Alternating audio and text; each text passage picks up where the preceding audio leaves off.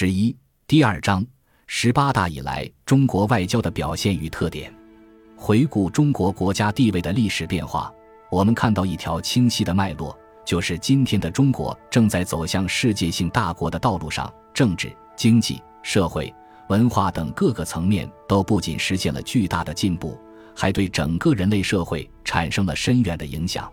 伴随这一历史进程，中国外交扮演了突出的角色。特别是十八大以来，中国特色大国外交成效显著，新政策、新理念、新倡议、新特点、新实践都为中国走向大国复兴外交之路做出了新贡献。本集播放完毕，感谢您的收听，喜欢请订阅加关注，主页有更多精彩内容。